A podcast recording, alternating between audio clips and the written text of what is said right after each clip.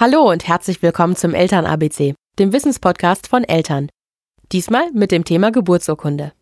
Als Jakob Vater wurde, brauchte er Hilfe bei den Formalien zur Geburtsurkunde. Was muss man tun, damit das Kind auch offiziell auf der Welt ist?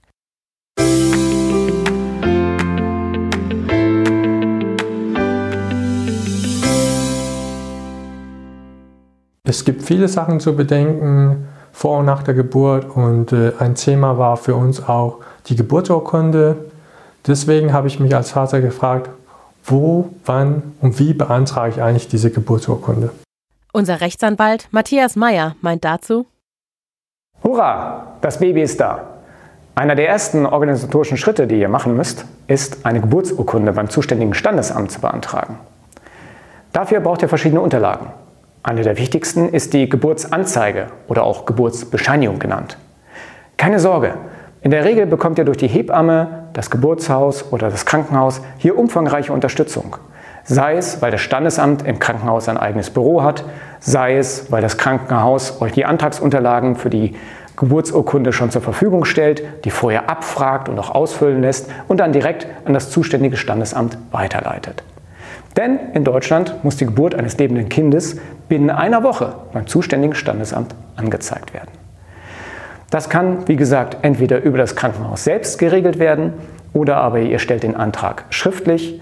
Ihr könnt aber auch persönlich zum Standesamt gehen. Das wird immer dann erfahrungsgemäß erforderlich werden, wenn eines oder beide Elternteile eine ausländische Staatsangehörigkeit haben. Jetzt haben wir geklärt, wann und wo ihr die Geburtsurkunde beantragen könnt. Was muss da genau rein in den Antrag? Fassen wir es nochmal gemeinsam zusammen. Erstens, wir brauchen die Geburtsanzeige, auch Geburtsbescheinigung genannt. Zweitens, ihr braucht bitte den Personalausweis oder Reisepass mit der letzten Meldebescheinigung. Drittens, wir brauchen bitte einen Nachweis über den Personenstand der sorgeberechtigten Mutter. Das kann sein beispielsweise eine Heiratsurkunde, wenn ihr verheiratet seid, die Heiratsurkunde mit Scheidungsvermerk und das Scheidungsurteil, wenn ihr geschieden seid.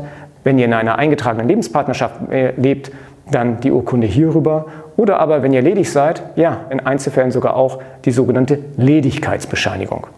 Die gibt es wirklich. Was brauchen wir noch? Wir wollen dem Kind viertens natürlich einen Namen geben. Dafür gibt es einen amtlichen Vordruck, den sogenannten Vornamenzettel. Diesen Vornamenzettel bekommt ihr beim Krankenhaus, bei der Hebamme, im Geburtshaus oder direkt beim Standesamt. Und was brauchen wir noch? Na klar, fünftens unsere eigenen Geburtsurkunden und sechstens die Geburtsurkunden von Geschwistern, wenn es die gibt. Okay, Geburtsurkunde beantragt, Geburtsurkunde bekommen. Was mache ich jetzt damit? Also, die Geburtsurkunde beweist ja nicht nur, dass ich rechtlich als Mensch existiere, sondern als Eltern braucht ihr diese Geburtsurkunde auch, wenn ihr staatliche Leistungen beantragen wollt. Zum Beispiel beim Antrag auf Kindergeld, beim Antrag auf Elterngeld oder wenn ihr bei der Krankenkasse die Mutterschaftsbeihilfe beantragen wollt. Oder aber ihr braucht diese Geburtsurkunde vielleicht für religiöse Zwecke, zum Beispiel weil ihr euer Kind taufen lassen wollt. Fazit, der Aufwand, den ihr für die Geburtsurkunde betreiben müsst, der ist weitaus geringer, als es sich jetzt vielleicht angehört hat. Es lohnt sich, diesen Aufwand zu betreiben, denn die Geburtsurkunde ist nicht nur rechtlich das wichtigste Dokument im Leben eines Menschen. Damals mit der Geburtsurkunde lief es so bei uns, dass wir direkt im Krankenhaus einen großen Briefumschlag bekommen haben und wir konnten von da aus ähm, direkt die Geburtsurkunde bestellen quasi. Wir haben in diesem Briefumschlag ähm, Bargeld reingelegt, auch unsere eigene Geburtsurkunden, also von mir und von meiner Frau und ich denke auch noch dazu unsere Eheurkunde. Und äh, ja, als wir dann zu Hause waren, kam mit der Post äh, die Geburtsurkunde unserer Tochter, was natürlich sehr bequem war. Das war der Eltern-ABC-Podcast. Diesmal zum Thema Geburtsurkunde. Wenn du Fragen oder Anregungen hast, schreib uns gerne eine E-Mail an podcast.eltern.de. Und wenn dir der Podcast gefallen hat, dann geh zu iTunes, bewerte uns mit 5 Sternen und hinterlasse einen Kommentar. Wir freuen uns, von dir zu hören.